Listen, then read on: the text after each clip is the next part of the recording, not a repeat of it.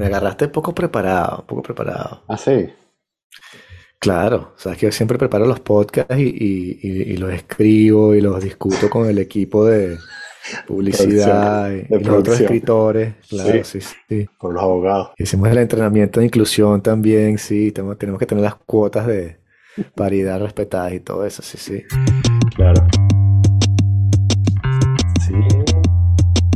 Sí, la gente cree que es este que es sentarse frente a una cámara y hablar y no, para nada. Esto no juega carrito, muy serio. no es tan así.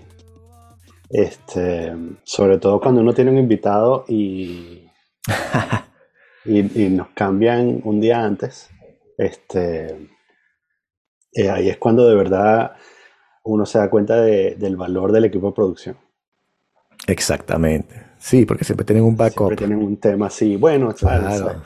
Hoy, hoy, hoy vamos a hablar de eh, este, quantitative easing y tal. Entonces tenemos este tema ahí que Exacto, sí, sí. nos quedaron unas cosas ahí en el cargador. y que Sí. en el writer's room dicen, ya sé, algo que no hemos tratado nunca, vamos a hablar del coronavirus. Exacto. Poncha del programa coronavirus. sí. Me han llegado guiones así de que más que yo como que, coño, otra vez el coronavirus. No puede ser. Mando mis rewrites. Como uno hace. Sí. Pero sí. Este, mm, No, justamente te tenía, te tenía un, este, una adivinanza o un, un problema eh, que, sobre el cual he pensado mucho, obviamente, ¿no? y este y en el cual se va a relacionar las personas que tienen chamos. Es como una línea fina que divide las cosas. Pero esta es la pregunta. ¿Sabes cuando tienes chamos que tienes que aceptar esa cosa del desapego, de la impermanencia, porque tus chamos van a reventar todo lo que tú tengas de valor? Entonces, lo mejor es poco a poco Consciente o inconscientemente, quiéralo o no, usted si tiene niños va a terminar diciendo como que, bueno, a fin de cuentas no me interesaba tanto ese recuerdo que tengo de cuando, qué sé yo, fui a la playa con los panas en 1996 y lo tenía en la biblioteca así puesto y me lo rompieron. Pero bueno, yo pensaba que me habían roto todo y que no tenía nada este, de valor sentimental por lo menos y ahora me di cuenta que no. Pero esta es la pregunta estoy haciendo teletrabajo, entonces era mi cumpleaños y pedí una silla, que la, el aquí, silla bien fina Wow. que tiene la función de masaje y le enchufas y te pones así y te da masaje y te puede calentar también, burda de fina. Mm, Sí. Entonces era mi regalo de cumpleaños, hubo gente que puso un pote y tal, o sea, todo muy complicado porque es burda de cara la silla. Si usted tiene hijos en su casa, Daniel, ¿cuánto tiempo cree que puede pasar la silla? No digo inmaculada sin que la mojen o la dañen o la pinten, sino que le dañan el sistema de masaje y le rompan el cable de masaje a la Wow. silla que ha quedado, ¿cómo lo ves? Así.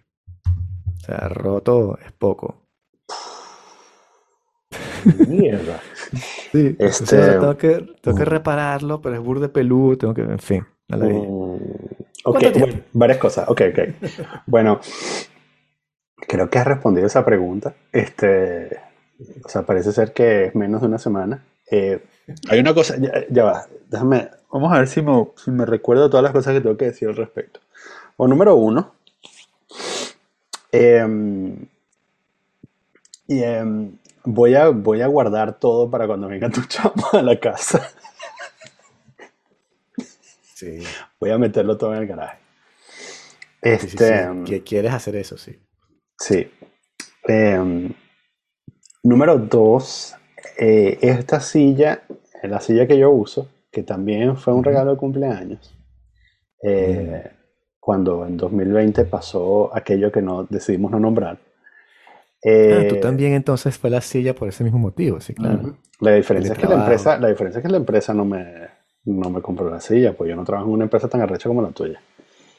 Eh, No, la mía tampoco fue la empresa, la mía fue la familia que hizo una, una vaca. ah, ok, ok, ok. Sí, sí, Ah, sí. ok, ok, exacto. Entonces fue lo mismo. Claro, Y, fue mi regalo. yo fui tan mm, vehemente con, con la instrucción de no tocar la silla de papá, que ha durado más de un año. Eh, entonces, poco a poco se han ido, por supuesto, poco a poco se han ido rompiendo los límites, ¿no? Las, las, barreras que he puesto. Y entonces, claro, últimamente se sientan y todo, pero saben que hay cosas que están definitivamente off limit. Porque la primera vez que tocaron la silla, le sacaron una rueda. Pero así como, ¿sabes? De esa, de, de esa manera imposible. Así como que tocan la silla y, y claro. una rueda, ¿no? Y ¿cómo, cómo, cómo hiciste? O sea, quiero que me expliques. Sí. Yo, yo, salí del cuarto 30 segundos. Quiero que me expliques cómo hiciste para sacar una rueda en 30 segundos. ¿no? Este, y, eh, ok, dos. Um, eh, tres, o sea, yo, yo, creo que de verdad no hay que reparar eso. Yo creo que es más bien, o sea, yo creo que más sí, bien al guardar, y al guardar esas piezas, eh, lo que estás haciendo es, es perpetuando un, una negatividad que no necesitas en tu vida. Yo creo que quizás esa silla, sí. esa silla debía venir sin sistema de masaje tus hijos están tratando de comunicarte eso, ¿no? Sí, es cuando te crees. Es que no sé, porque también yo no soy, yo soy un maniático en ciertas cosas y si les digo no toques esto, no toques lo otro, uh -huh. pero me encanta tener un ambiente, este, no sé, didáctico sí. y divertido. Entonces siempre estamos echando vaina y la mitad de las cosas que se han roto he sido yo, mm. que he estado casi jugando a la lucha libre con David y le meto un, un cabezazo un mueble y se sí. rompe, ¿sabes? Cosas así, soy yo. Mm. Pero claro, eso no cuenta. Sí, no, eso, eso, tengo, eso de verdad... como... Eso de verdad sí, se va a acabar o sea, cuando venga a casa. jugando con la silla. Cuando venga a casa el tío Daniel eso se va a acabar. vuelta. Uh -huh. y van a aprender. Uh -huh. Pero no, que esa silla fina que queda vuelta, que yo siempre cuando chamo me encantaba hacer eso. En las sillas grandes te pones claro. las vueltas así y claro, tú no le das al chamo que, que no hagas eso. Y bueno, cuando yo quiero usar la silla, les digo que se paren. Mm. Este, y ya, y no pasaba nada. Pero no me di cuenta del cable, se había quedado pegado entre la, las ruedas. Y entonces cuando viene la vuelta, él se mochó así. Boom. Pero bueno, este, sí, pero es que no sé, porque tengo ese rollo que yo también no quiero apegarme a las cosas. Entonces, como dices tú, sí, como que no, no lo va a reparar. O sea, quedó así, es lo que te dio el mundo. Y aceptarlo como es y tal, y qué sé yo. Pero hay otras cosas que, que, que son más difíciles de asumir. Este, cuando David hoy este, tomó la ducha, se metió en un rincón, estaba comiendo, entonces se paró, ya terminé y nos quedamos nosotros comiendo, lo cual es fino, pues puedes compartir con tu esposa y tomarte algo, ¿no? Uh -huh. Y entonces el chamo está ahí por ahí jugando en una esquina y cuando ya sacó mi micrófono, este, un micrófono de verdad, o sea, para cantar y tal. Y entonces dije, bueno, pero fino, ¿no? Se lo llevo por ahí. Entonces, y cuando veo está doblando el cable hacia el final, y que no, no, no, está bien, no, no, no, el micrófono no. O sea, entonces, bueno, vamos a hacer algo. Le quito el cable, chas, le saco el cable y le doy el micrófono. Porque le digo, ¿dónde está el micrófono de juguete de Anaís y tal? Y me dice, yo no sé, yo bueno, yo tampoco sé. Entonces le doy el micrófono normal así. Y cuando lo va al rato, el carajo desatornillando la, la, parte de arriba del micrófono. Y dije, no, no, no, no, no. Se lo vuelvo a poner, se lo doy. Y el carajo dándole on, off, así que taca, taca, taca, taca, taca, taca, taca, Y que no, no, no, no, no. Entonces al final, mira, chamo, me tienes que volver el micrófono, así no va a funcionar. sí. Sí, además, eh, tienen tantos juguetes divertidos. También sí. lo que yo digo es que hay, hay, muchísimas cosas que ellos tienen que son mucho más divertidas. O sea, yo he pasado horas jugando con cosas de ellos que, o sea, sí. no, no, tengo, yo no tengo nada, ninguna de mis posiciones me dan tanto entretenimiento excepto el celular. Eh, pero sin embargo, bueno, se sienten atraídos, esa, esa, atracción a lo prohibido, ¿no?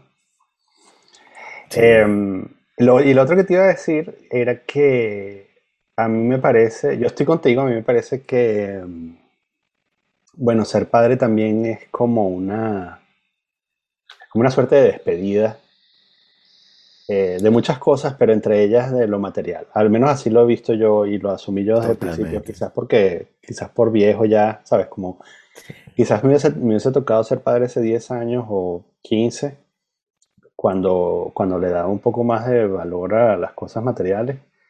Y, y, entonces me, me, me pondría peor cuando algo se rompe, ¿no? Sí. Pero, no, pero imagínate, imagínate en la época anterior que no había backup digital. Porque mm. a ti se te, tus discos no se van a perder, tú los tienes en claro. digital o tienes claro. Spotify o qué sé yo. Uh -huh. En la vez pasada te rayaban un disco de, de tu disco de Senyata Mondata y tú, ¿qué coño? Me lo tocó la comprabas. Uh -huh. o sea, sí, yo que era particularmente aficionado a desenrollar cassettes y tirarlos por la ventana. tirar la, cinta por la ventana, el balcón. Este, sí, si yo fuera, si, si, yo fuera uno de mis hijos. En fin, el punto es que, eh, claro, ahorita igual, digamos que tengo que mantener como la, ¿cómo se llama? Eh, tengo que simular que algunas cosas materiales de verdad importan porque creo que tengo que instruirlos en el, bueno, tengo que enseñarles a comportarse, este, no como tú, para que cuando vayan a casa de alguien más este, no anden rompiendo vainas. Eh, tengo que enseñarlos a que, a que bueno, que hay, que hay gente que de verdad le asigna valor mucho valor a algunas cosas y uno nunca sabe cuál es el valor que la gente le asigna a ciertas cosas. Uno puede creer que algo es irrelevante cuando en realidad es muy importante porque tiene un valor sentimental para alguien. Y además, bueno, porque no hay que romper las cosas por un asunto ecológico también, ¿no? Hay que, ¿sabes? Los niños de África quisieran tener juguetes, etcétera, ¿no? Entonces, eh, pero sí es verdad que, que, yo me he despedido de un montón de cosas y hay, hay un montón de cosas que se han roto o se han dañado que yo he dicho, bueno, pero quizás el valor de entretenimiento de esto fue mayor que el, el costo de, de, reposición. Sí, sí. Además hay muchas cosas que son la diferencia... tú, También cuando empiezas a ver que casi todo lo que tienes, lo que, sabes, casi todo lo que yo tengo son, son baratijas chinas. Claro. Este, que bueno, que me dolería si, si las agarras todas y las tiras a la basura porque son como 500 euros, ¿no? En total. Pero, Pero, pero si rompes una, bueno, es un euro, ¿sabes? Y, y puedo, meterme en AliExpress y volver a comprar y la montan en un 747 y la traen y a, y a, la semana hasta aquí, ¿no? Claro, pero este valor sentimental también de los aparatos. Yo tenía una colección aquí, este, te vas a reír. Tenía una colección de pitufos que tenía cuando tenía como 8 años y mm. nunca la boté. Y la tenía aquí y hay unos pitufos que estaban como rotos. Bueno, ellos empezaron a jugar con los, con los pitufos y bueno, le arrancaron lo que faltaba y a mí no me importa pero este, puedo entender, ¿sabes? Tienes la parte del valor sentimental, que ahí es que te das cuenta de la diferencia entre los niños y los perros, que a veces la gente te dice como que, no, yo sé lo que es tener un niño porque tengo un perro. y que, eh, no es lo mismo, porque si el perro se come los pitufos esos, lo mato. Claro. Mi chamo es como que, bueno, coño, o sea, perdí los pitufos. Claro, sí. Sí. También quizás en, en ese sentido, es bueno, bueno, es bueno migrar, migrar sin cosas, ¿no? Sí. No acumular. migrar es un buen reset, ¿no? Sí, sí, sí, bueno, eso depende de cuando migres, como migres. Este, esto lo he dicho yo un montón de veces, ¿sabes? Yo dejé un montón de cosas, entonces. Eh, eh, y para mí, este, hay un montón de cosas que de mi vida anterior que se quedaron por ahí regadas. Y, mm, y entonces, eh, bueno, ahí, mi vida comienza por ahí como en 2010, 2011, ¿no? O la, mi acumulación de cosas, Por cierto que eh, hoy, hoy, ayer, qué curioso que estemos hablando de esto, porque las casualidades no existen, estaba, estaba, Sí, bueno, voy a decirlo. Estaba reflexionando en hacer un tweet. como si fuera. En componer un tweet. Como, si fuera a escribir un libro, ¿no? Iba a decir algo por el estilo de. Em, tú sabes cuando has terminado de emigrar, cuando encuentras un pedazo de material de algo que guardaste en alguna, alguna vez y que luego te sirve para arreglar otra cosa. ¿Sabes? Por ejemplo, guardas una tablita por ahí y luego agarras, ah, mira, esta tablita sirve para arreglar esta otra cosa en este otro sitio, ¿no? Este, que eso es algo que, bueno, que solo lo experimenté. Sabes que tenía 10 años sin experimentarlo, ¿no? Porque lo experimentaba en Caracas porque tenía mis tablitas acumuladas. Eh, pero aquí, ¿sabes? No lo había es que no sé, porque incluso en la, en la conversación pasada que tuvimos con este con uh, The Red Times, sí, sí, The Red Times, con Andrés Villalobos. Andrés Villalobos, wow. Andrés Villalobos. Tremenda memoria. Sí. De hace una semana, sí. este, eh, que estábamos hablando de la inmigración. Y después me quedé pensando en el hecho que también es cierto que yo, yo he sentido esa cosa llegar a Caracas cuando llego a casa de mis padres. Pero también he sentido mucho el hecho como que llegué a mi casa cuando llego a París. Mm. Que me voy de vacaciones y llego y entonces, ah, llega mi broma, que aquí está mi, mi espacio, mi cosa, mi bar, mi restaurante. Mm. Y no sé, este, creo que también cuando sientes esas raíces te sientes un poco más arraigado, valga la redundancia. Mm. Pero sí, pero hay también de eso, o sea, el proceso es, es- siempre complicado. Y estábamos hablando con, con Andrea de eso, de, de- de- como que la gente que, que- que dice que es de un sitio, porque ella, sobre todo en Francia, tienes como la tendencia muy chic de decir que vienes de otro lado. Sí. Es como que, ¿sabes? Como que siempre todo el mundo, que no, yo mis padres son de Portugal, también que es verdad, pero Ujú. lo realzan bastante. Y tiene una persona en el trabajo que no habla portugués, nunca ha ido a Portugal, pero dice que su familia, o sea, que dice como, el pueblo donde yo vengo. Y que no, tus padres vinieron a este pueblo y tú fuiste una vez. Sí, exacto. El tipo habla así como con una apropiación de la cosa y dicen que, que le mandaron por correo, le mandaban especies y cosas de ese pueblo. Mm. El tipo, esta viene de mi pueblo, y que, pero tú nunca viviste, o sea, que es muy raro, Ujú. que tú nunca viviste ahí, o sea. Entonces, Sí. bueno, sí, la gente tiene ese, ese arraigo muy extraño, Sí. pero esa cosa de la identidad, en fin, Adem- siempre es complicado. Además que hay una cosa que yo, que yo creería fundamental eh, por aquello de It takes a village to raise a kid, eh, que si tú no eres del pueblo eh, y a ti no te criaron la gente del, no te crió la gente del pueblo, eh, no eres de ese pueblo, ¿no? O sea, al final Claro, quizás eres del pueblo de la gente que te crió, no solo tus padres, ¿no? Tus padres, o sea, los padres de él probablemente estaban solos en París, por lo tanto, sí, lo terminaron criando, eh, bueno, sus padres solos en París y cualquier persona, otra persona que estuviese en el pueblo de París, ¿no? Eh, pero no el pueblo de donde viene, ¿no? sí. Es que no sé, siempre me ha parecido como que, que muy extraña esa, esa cosa de, de- sí, de decir que yo soy, de un, yo, yo soy esto y no soy, o sea, una pregunta siempre muy complicada. Sí. Porque me pregunto hasta qué punto no te encierras también en ciertas barreras al decir como que no, es que yo tengo que defender lo que soy, pero es que tú no eres nada, o sea, no eres ni eso ni lo otro, que, o sea, Mm, eres un, pro- un proyecto ahí que va avanzando y, no estás Sí. sentado incluso. Sí, claro. bueno, Sí. Yo muchas veces digo, por cierto, que soy español porque, bueno, porque me siento además sí, agradecido, pero, pero es porque normalmente, o sea, cuando me hacen la pregunta, por ejemplo, porque me oyen el acento, me dicen, ¿tú eres español? Sí. Y ya, ¿sabes? Ah, ladilla, ¿no? Entonces, claro, pero no, no te sí, quiero, no te quiero aburrir con mi historia, ¿no?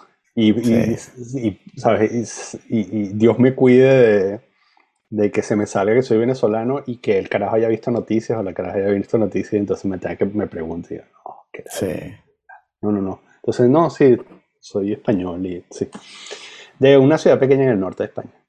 Sí, Así. exacto. Este, Un, un pueblo italiano. un pueblo italiano. Sí, sí, tal cual. Mira, aquí dice Hugo Castellanos que si tu chamo llega a los 18 años y te diera, papá, quiero ir a Venezuela a explorar y mochilear para conectar con tu cultura, ¿qué tan Ay, rápido le escondes el pasaporte? Esa es una muy buena pregunta. Y Mm. sabes qué, tengo un pana, este, Carlos Cutima, bueno, que vino al, al podcast, el Ajá, cantante sí. Orlando Poleo. Él, bueno, tiene mucho tiempo aquí y su chamo los, los crió aquí. Mm. Y cuando tuvo 16 o 18, lo llevó a Venezuela. Y eso fue hace poco, ¿no? Hace como 5 años, hace poco, si te estoy viejo, hace 5 años, hace poco. Este, y el chamo le gustó tanto que se quería quedar, huevón. Mm. Y, y Cutimba no hallaba cómo sacarlo ahí. Entonces el tipo, en vez de ir a la universidad, quería quedarse en Caracas, porque la había pasado buenísimo, estaba rumbeando, iba para la playa, tenía una novia. Entonces el tipo se quería quedar por allá. Mierda, luchó con eso, sí, sí, luchó con eso hasta que lo- se lo volvió a traer y ahora es abogado. No, así como que, good sí, choice. Pero sí, eso, sí, sí. Yo, yo, yo no sé, yo honestamente no sé qué haría. Porque además, em, eh, bueno, eso tú ves a tus chamos crecer y de pronto tú... Pero es uno de mis miedos, ¿no? Es un- ese es uno de mis miedos. Este, y además, eh, por la personalidad de una o de otra, este, yo podría intuir cuál estaría más inclinada, ¿no? Eh, y entonces, este, siempre lo hablamos, nuestra intención es sí, vacunarlas yendo para Colombia, una cosa así, ¿no? Eh, y decirles, este, esto es, este, es más o menos lo mismo, no hay na- nada que ver del otro lado. Y las arepas son de aquí, por cierto. sí, exacto. Este, pero, pero sí, no sé, yo creo que también eso es, eso es inevitable. Pero es una, a ver, No, y por otro, o sea, no, no es difícil, o sea, no, no es tampoco un proyecto catastrófico, no es como que están diciendo que van a ir a Myanmar o Afganistán. Sí, O sea, claro. puedes ir a, puedes ir a Caracas y si, si vas de Sí. verdad este, en un plan turístico y vas a Los Roques y vas a la Gran Sabana, o sea, todo eso lo puedes hacer tranquilo. Sí. Este, e incluso tengo un amigo mío que lo quería traer al podcast y nunca hemos podido cuadrar, que está en Canadá y que se va a ir, agarró un año sabático, el coño de madre, porque es ujú, profesor. ujú, Entonces hizo los años que tenía que hacer y bueno, no sé si es un año o un semestre, mm. pero se va a ir a Argentina, de Argentina a Chile, Ecuador, va a subir en un barco por el Amazonas, y, o sea, va a hacer un, toda una Ah, cosa igual que este pana, Sí, Julio. escuchó el podcast, escuchó el Ah, podcast y me dijo, coño, este, quiero hacer eso que hizo Yuri. Bueno, le, le noté también la cosa. Entonces sí, el pana se va a ir así de, de- de mochilero por allá, pues. Y, o sea, no es un proyecto tan, tan, tan extravagante, me parece. A veces es raro porque te dice tu chamo y que, mira, voy a ir a Marrakech. Y te quedas, dale, tranquilo. Voy a ir Sí, a Ciudad de México. No, Ciudad de México es peligrosísima. Bueno, pero... sí, exacto, sí, que es peor, ¿no? Eh, sí, en ese sentido, claro. eh, no, bueno, yo, yo hago esa generalización con cualquier país, cualquier país que no tenga fronteras con Suiza. ¿Qué? ¿Vas a ir a España sola? No, no, pu- no puedes ir a España sola. Exacto.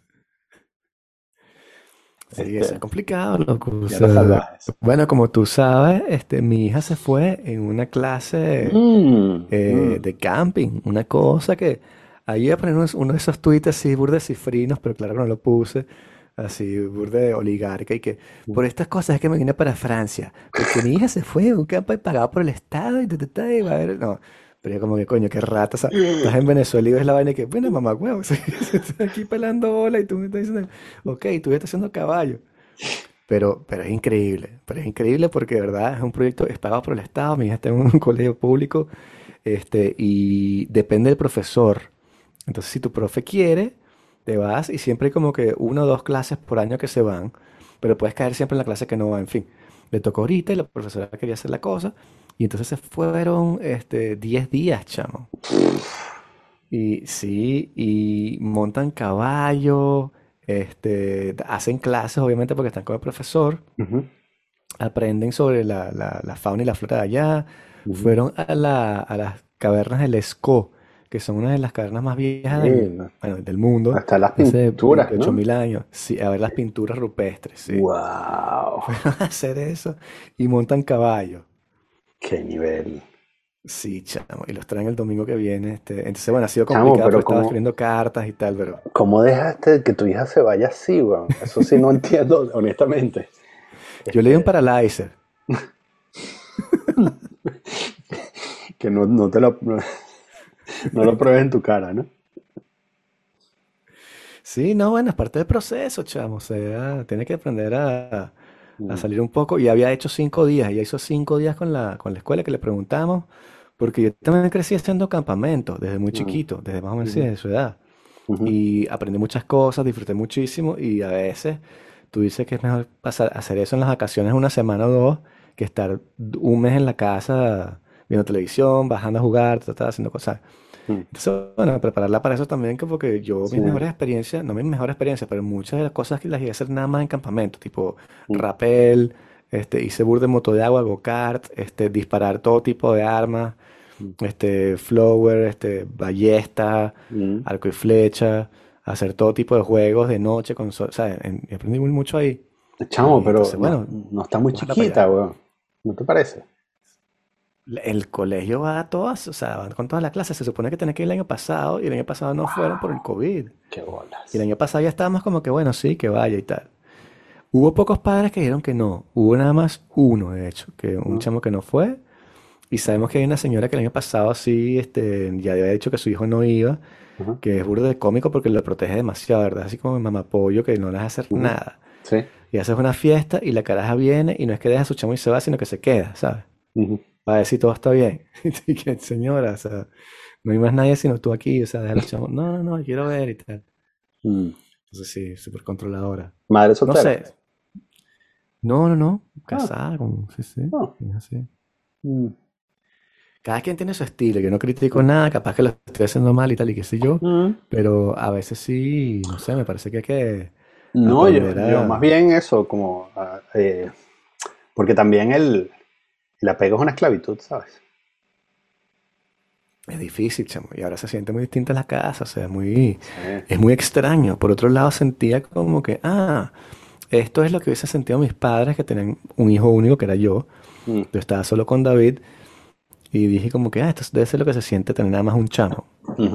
Porque, o sea, los dos Así era. se me había olvidado. Así era como Sí. era. Sí, qué fuerte eso. Sí, sí, sí. Pero después está también el vacío. David también estaba súper triste, no entendía, se quería ir con ella. Sí, adorable, adorable. Entonces, bueno, le escribimos cartas todos los días, ella nos manda cartas, eh, David le manda dibujos, o sea, también establece unas relaciones diferentes bien de pinga. Muy interesante. Qué bonito. Sí, y nos mandaron las fotos, está montando caballos, o sea, se, se le ve súper contento también. Sí, Qué bola. entonces, bueno, sí. Claro, como uno está acostumbrado a, sobre todo cuando son pequeños, está acostum- estás acostumbrado a, a, a saber bastante bien qué hace, qué, qué hacen tus hijos, ¿no? O sea, depende del nivel control que tengas, Sí, pero, pero, pero digamos que tienes una buena idea de qué es lo que hacen y todo eso, y entonces después de pronto vas a, vas a hablar en el colegio, o no sé cómo es en París, pero, o sea, por ejemplo, en, en, sí, en, en Petit Section, por ejemplo, pasa, en el colegio este nuevo que están yendo las chamas también, a pesar de que estén en CP, puedes ir a hablar y, y, y entonces te muestran fotos o te hablan de tus hijos y tú dices, ya va, estamos hablando de la misma persona, porque, porque se comportan de manera distinta, ¿no? Este, claro. Y entonces, y entonces, bueno, comienzas a darte cuenta de esta obviedad de que, bueno, son personas independientes y que tienen su Sí, propia vida y su propio imaginario y, y si no están, digamos, eh, bajo tu mirada, eh, también, bueno, se portan de, de- de manera distinta o hacen cosas claro. distintas y sí, Sí, me, me da miedo que justamente que cuando esté en el campamento le digan que San Nicolás no existe, porque tiene ocho años ya. Mm, ¿Cómo que San Nicolás no Entonces, existe? exacto. Mm, Entonces, bueno, no sé, porque también tenemos que hacer el segue de que cuando eso suceda, porque lo hemos planeado en nuestras cabezas, eh, traerla para nuestro lado y meterle en el rollo de pues, hacer, ponerle regalos a David. Lo sí, cual sería de pinga, pues también crea esa relación. ujú, Pero obviamente siguen siendo hermanos y hermanas y a veces hay fricciones y está muy chiquita y estoy seguro que en algún momento le va a decir, no, mira, ¿y Ah. Yo te puse ese regalo, no jodas, eso no te lo dio te lo di yo, de mal agradecido. Pero bueno, o sea, family, family Sí, guy kind of thing. sí. Sí, Claro, ya está en la edad. sí, No, pero igual pregunta, ¿no? ¿Qué dice, qué dices cuando, le- cuando te sí, que es magia, o sea, la magia es una cosa que si tú crees o no crees, y si no crees, bueno, no funciona, y si crees, Sí, es o sea, como tienes creer en lo que tú quieras, como que sí. Ujú, Bueno, y no, que como Dios también le decimos, mira, la gente cree en una cosa, otros creen en otra. Y entonces, bueno, hay una gente que cree que hay un tipo ahí que lo, lo pusieron en una cruz y lo clavaron las manos y los pies y lo desangraron y creen que será Dios. Y hay otros que creen que era un este, rey de la guerra del siglo VI o V que conquistó el mundo y tenía 13 concubinas y una niña de 12 años. Entonces, bueno, cada quien con su Dios, pues. En su modelo a seguir. Sí, sí, es un tema. Yo, eh, bueno, ¿tú te acuerdas eh, qué edad tenías tú cuando descubriste la terrible verdad? chamo, debe haber sido más que hoy. Yo creo que yo, yo siempre fui lento en esas cosas, chamo. Mm, Siempre como que el último en enterarse. Debe haber sido como nueve, yo creo. Lo Sí. dijo una novia. No, o sea, fue, El fueron como 25 de diciembre me desperté y no había nada debajo del árbol.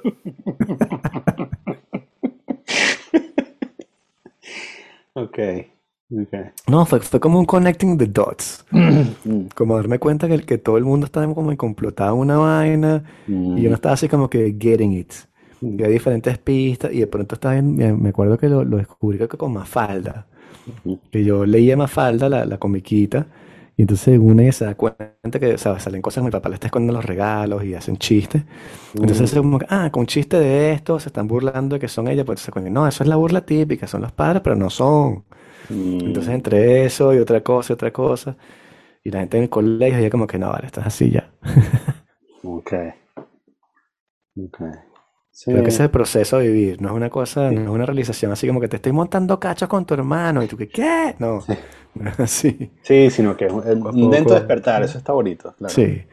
Sí, que llegas y ves que si el reloj de tu hermano en el tocador y ves los cigarros de tu hermano en la sala y poco a poco tú diciendo como que, ¿qué está, está- está- está pasando aquí? güey?"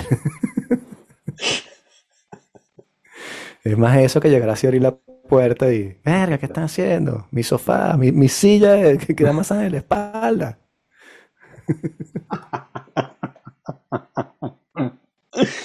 Así que la rompieron ustedes, no los niños. Haciendo sus cochinadas. Exacto. Sí. Mm, Pero sí. Bueno, hablando de cosas serias. Ok. No, te tengo una, una excelente tip de inversionista. Ok. Tip de inversión. sí, sí. Ahora, ahora que estás en el mundo de las inversiones. Solo tienen que hacer lo que hice yo. Es una ganancia de 10% en una semana. 10% de tu inversión. Nada mal. La semana pasada este, compré Ethereum y esta semana los vendí. Y gané Ah, ¿los 10%. vendiste? Sí. Chamo, pero la idea era que no los vendieras, weón. Con No, eso, estoy esperando, estoy esperando que vuelva a bajar para volver a comprar. con Ese eso, es mi juego. ok, buy the dip, como dicen los inversiones. Short game. Exacto. Sí. Buy the dip.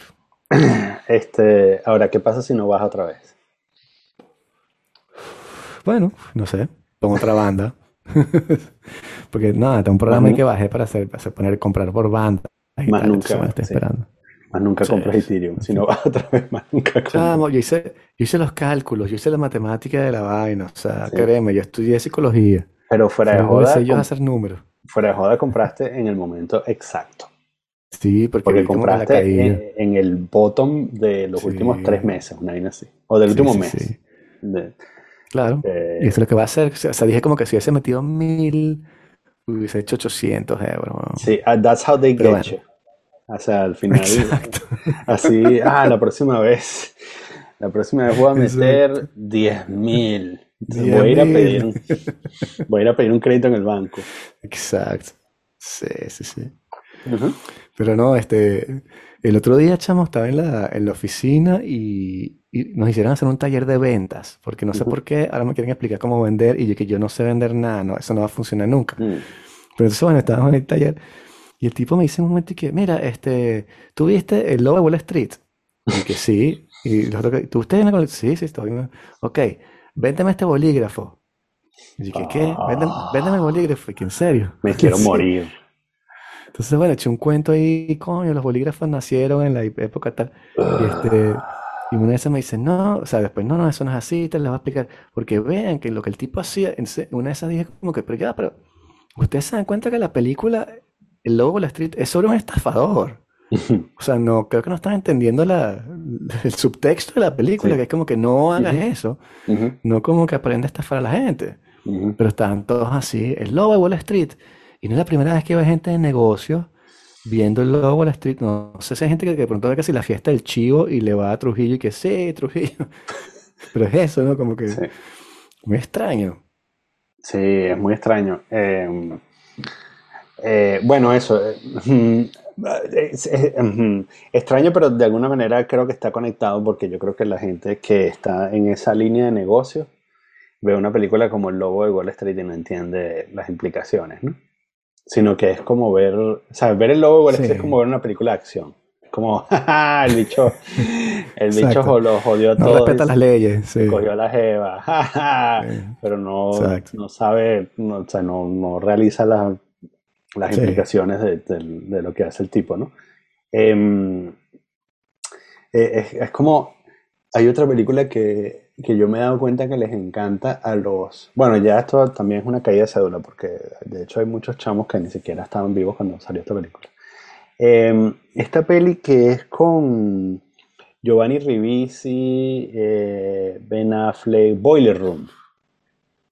So, Boiler Room. Giovanni Ribisi. Me dice algo, pero Giovanni Ribisi es un, es un chamo que monta un casino en el sótano de su casa y un amigo de un amigo le presenta a unos carajos que están montando una empresa, una corredora de bolsa.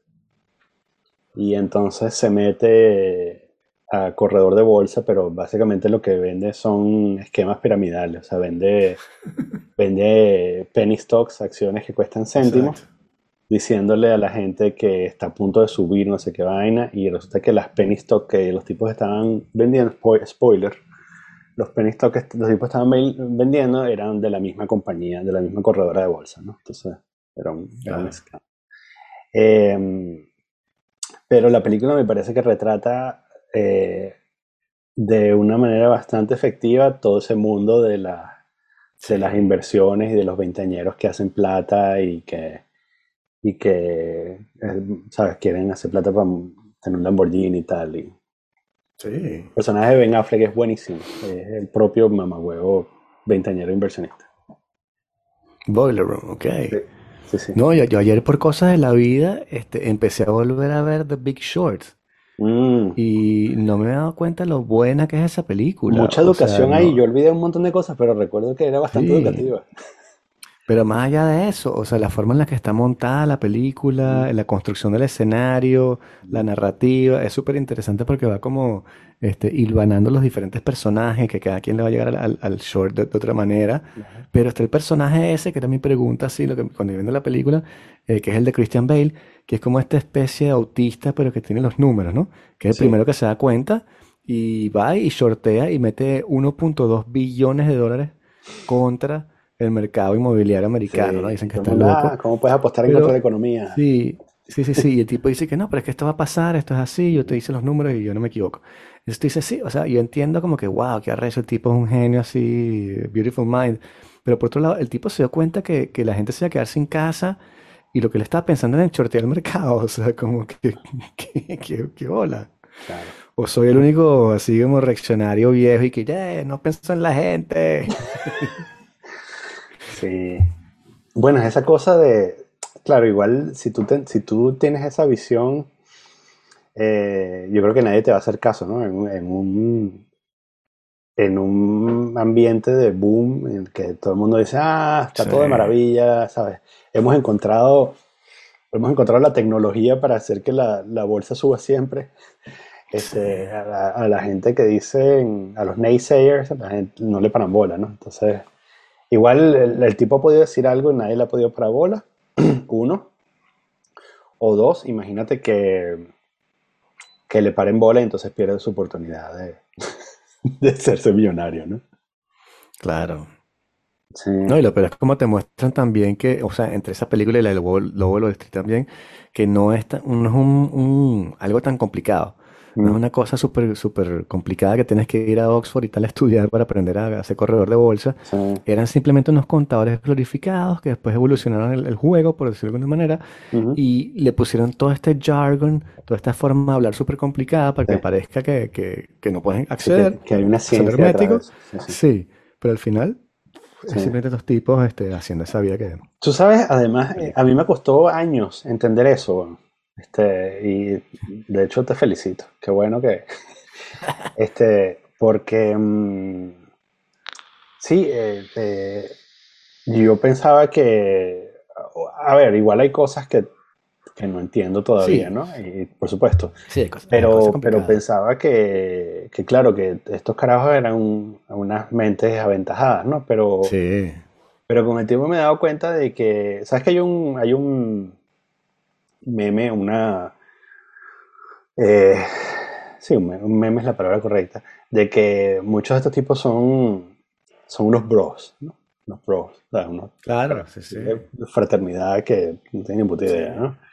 Y, mm, y en cierto sentido, este, sí son así, los, los eh, todos estos bichos, eh, todos estos bichos que nos caían mal en el colegio, que, Exacto. que que eran, o sea, que no, sé, no, no veían valor en el conocimiento y, que eran unos mamahuevos en general. Eh, bueno, al menos en mi caso, casi todos terminaron este, siendo corredores de bolsa, lo cual es perfecto, ¿no? perfecto en el personaje, ¿no? Eh, y, y, claro, como tú dices, se protegen con un, usando estas palabras complicadas para describir cosas que no son tan complicadas, eh, sobre todo porque eh, en algún momento, en algún momento se equivocan, ¿no?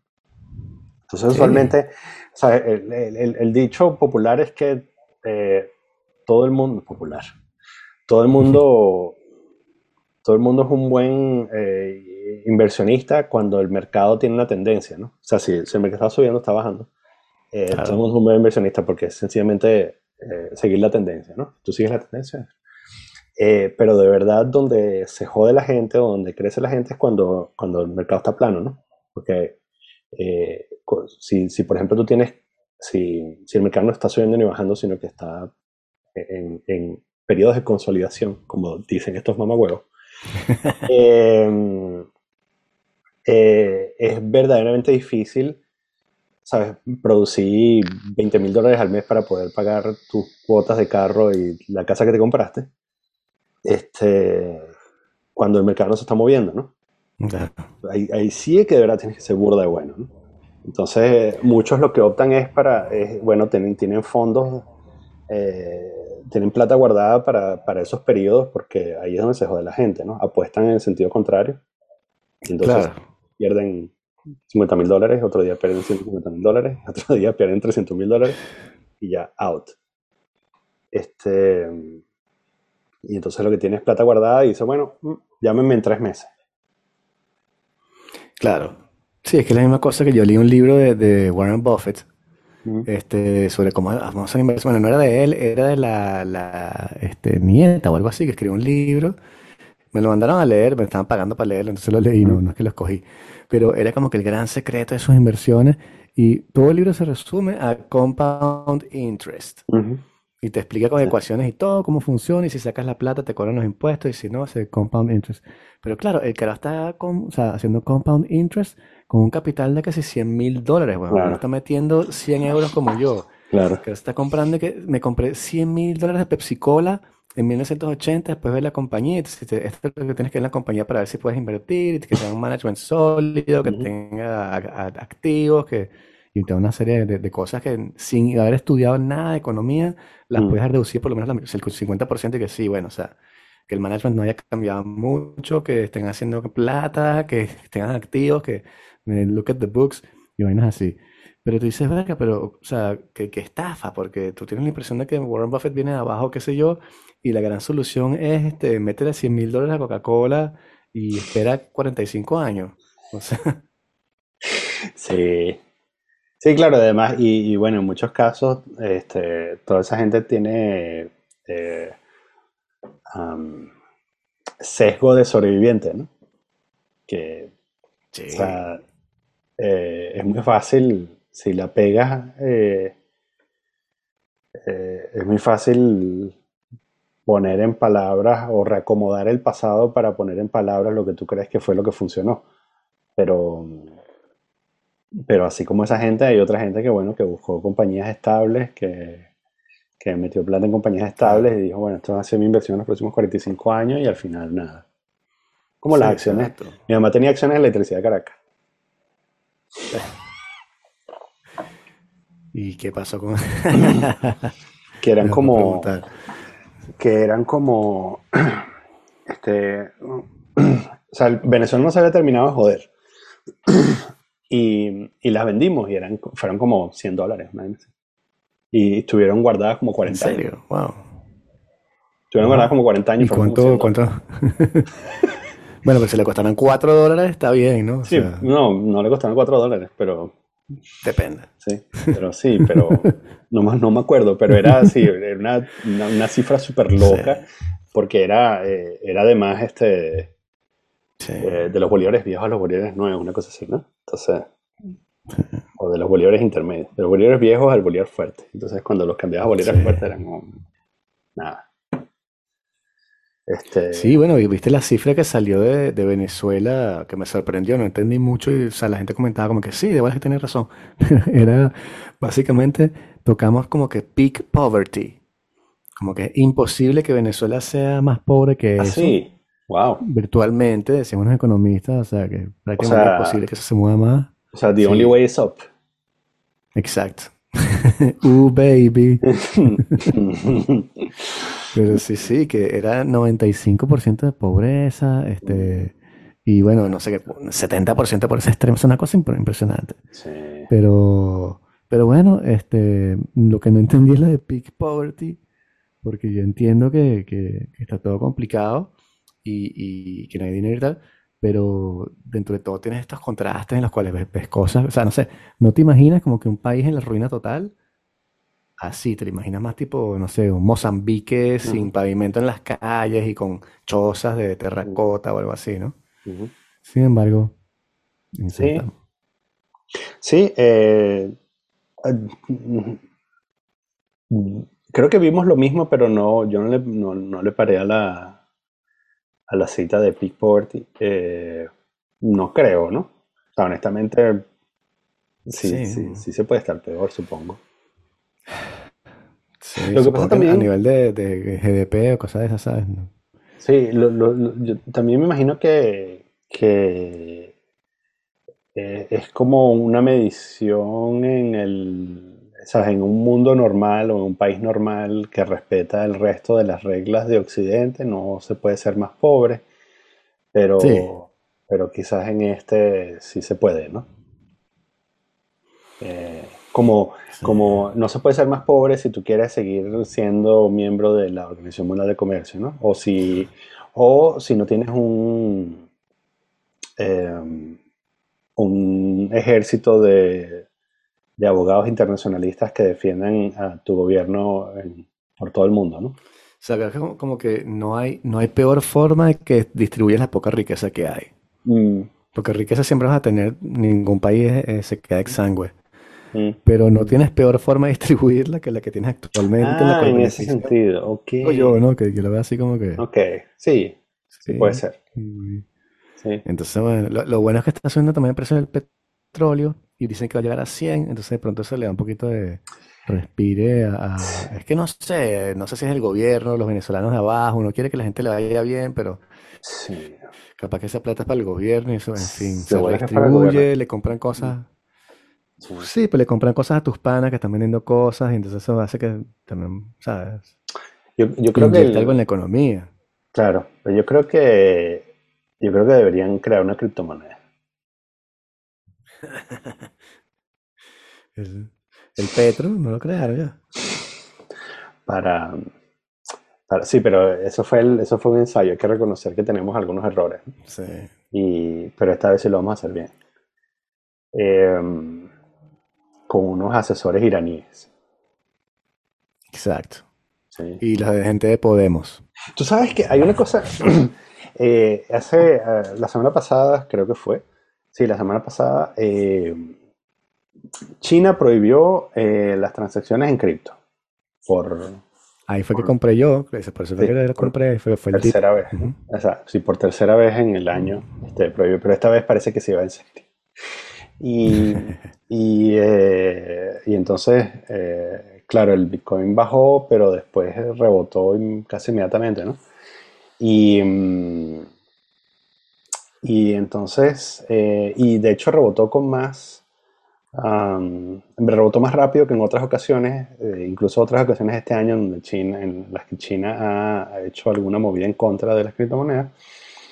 Y, y bueno, eso demuestra de alguna manera que el mercado ya no cree mucho en lo que dice el Partido Comunista eh, con respecto al, al Bitcoin, ¿no? Y eso también es importante porque al final, ¿sabes? Como si estás hablando de una moneda falsa eh, y eh, que depende al final de que todos estemos de acuerdo con que tiene valor, eh, en el momento en el que tú empiezas a desacreditarla, tú tienes que tener credibilidad para desacreditarla, ¿no? O sea, si por ejemplo el gobierno de Estados Unidos, que normalmente se mantiene callado, dice algo en contra del Bitcoin, probablemente baje más de lo que baje China, porque nunca, lo antes, nunca antes lo ha dicho, ¿no? Claro. Eh, pero, o sea, que en el fondo dejan de pararle bola. Y entonces, y he leído varias opiniones de gente que dice que, mm, que quizás esta sea como el, el gran error del, eh, del, del naciente imperio chino. Eh, Ah, porque mm, al no adoptar, eh, en, este cambio de guardia, una de las cosas que, o sea, una de las oportunidades que, tienes es, tienes que encontrar la forma de hacer una transferencia de valor, ¿no? Sí, estar en la vanguardia. Y entonces, eh, al, rechazar esta oportunidad de, de obtener capital fresco y hacer otra transferencia de valor, eh, de alguna manera estás, estás metiéndote plomo en el ala, ¿no? Y entonces eh, la riqueza de Estados Unidos al, al permitir que su gente adopte las criptomonedas va a seguir creciendo mientras que China va a detener su crecimiento porque no permite que sus ciudadanos accedan a las criptomonedas. Hmm.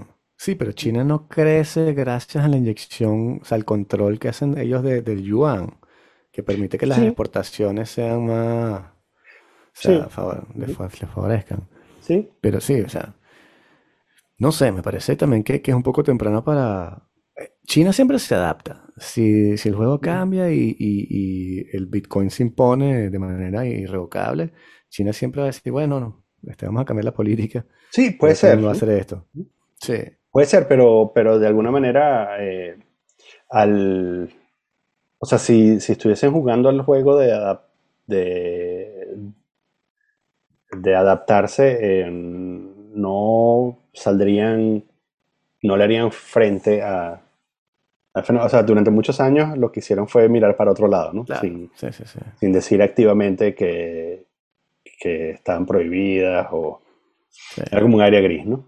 Em, pero ahora sí, parece que están Mm, bueno, eso, tomando acciones, ¿no? Y, mm, y, me llama la atención porque para mí, bueno, era un hecho, ¿no? para mí la, la, ascensión de China era un hecho eh, y, ahora me parece que quizás pueda estar en duda. No. ¿Tú dices? O sea, mm. sí, o sea, tienen, creo que tienen todas las de ganar y están al frente en muchas otras áreas. O sea, en la parte e, eólica, por ejemplo, creo que son los que más producen. Mm. Y la, este, las planchas de esta energía solar. O sea, no sé, creo que China tiene demasiado potencial y, este, y va a ser la fuerza, o sea, y tiene la forma de gobernar también que más conviene en este momento, pues no creen en nada. sí, sí. Bueno, si a los amigos del PCC eh, recuerden, este, yo sé que no pueden hacernos transferencias en Bitcoin, pero sí que podemos el, este, nuestro número de cuenta en Francia. Seguro que el banco es de ellos también, así que para ellos es súper fácil hacer la transferencia. Sí, no, es que veo como que Occidente como una especie de crisis existencial, ¿no? En la cual todo Occidente se empieza a cuestionar a sí mismo y no está contento con lo que es, y resulta que el pasado es todo horrible y es colonial y es imperialista y hay que deslastrarse de eso, y todo lo que hacemos está mal y perpetuamos cadenas de explotación, mientras que los otros países como la India o China están, vamos hacia adelante, somos los mejores, vamos a llegar y este entonces sí veo un, cambio allí, o sea, y en Occidente también meto a Europa, obviamente. Sí. Ya veremos qué pasa en las elecciones en Francia del año que viene, mm. pero es probable que gire la derecha también, mm. extrema. Sí, no sé, a mí me parece que, ah, bueno, quizás es la misma ubris de Occidente, pero a mí me parece que sería un hecho si, si los chinos fueran gringos.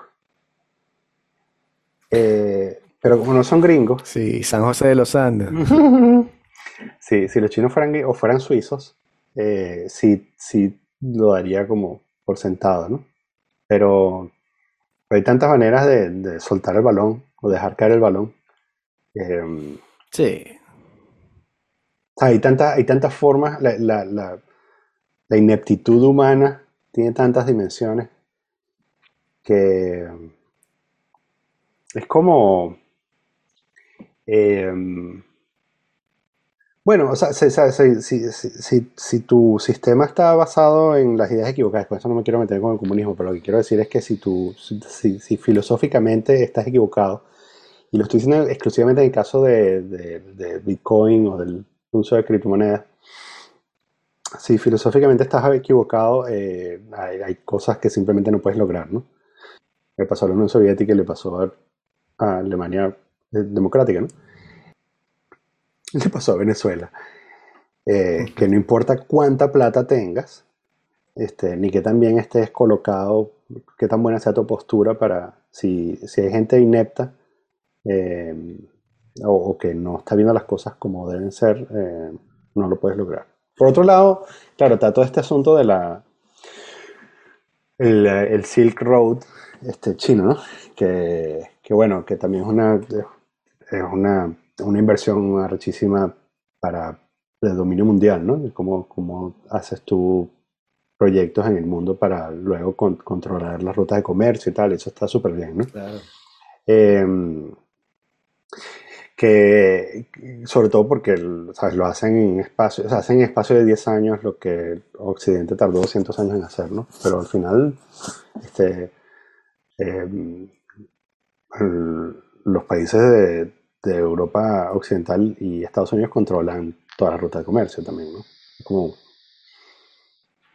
Mm. O sea, big deal, ¿no? Te hace, falta, te hace falta la inversión, pero...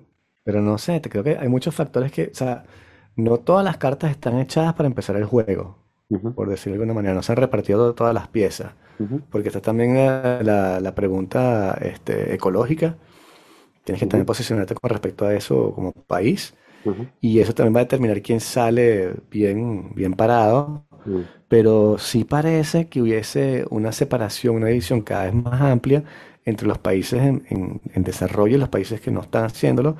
Este, en cuanto a la transición verde, por ejemplo, que en Francia en el 2030 van a prohibir, tienes que tener 50% de tus carros, es decir, eres una empresa eléctrica o de energía renovable.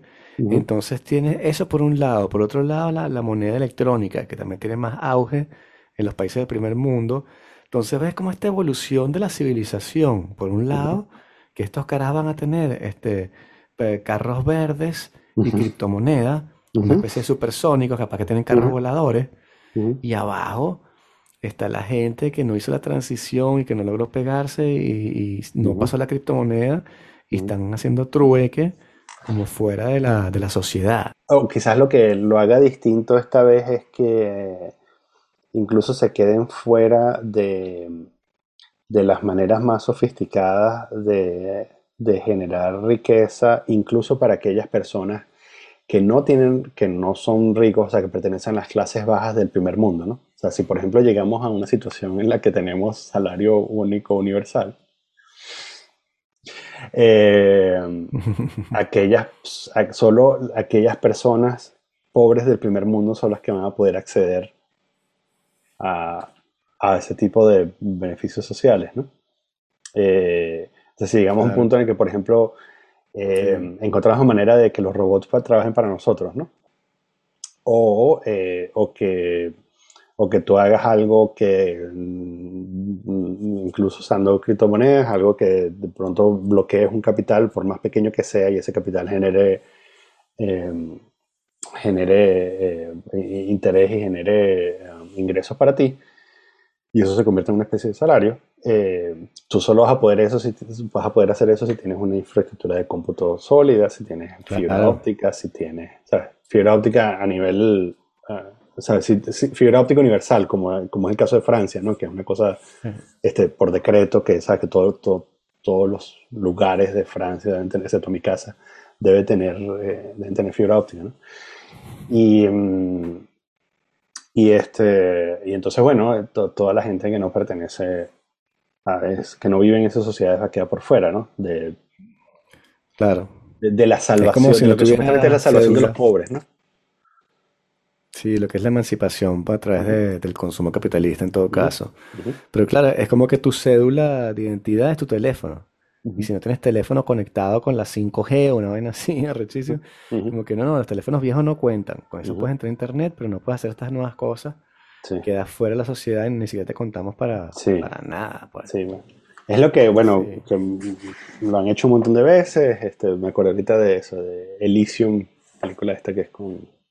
Claro, sí, con Matt Damon. con Matt Damon, que, que, es exactamente eso, ¿no? La, la, la, gente que se queda en la tierra son los, las masas pobres y, y el resto, la gente decente vive en el liceo. Sí. Sí, este, Bueno, chévere. Espera un hermoso futuro.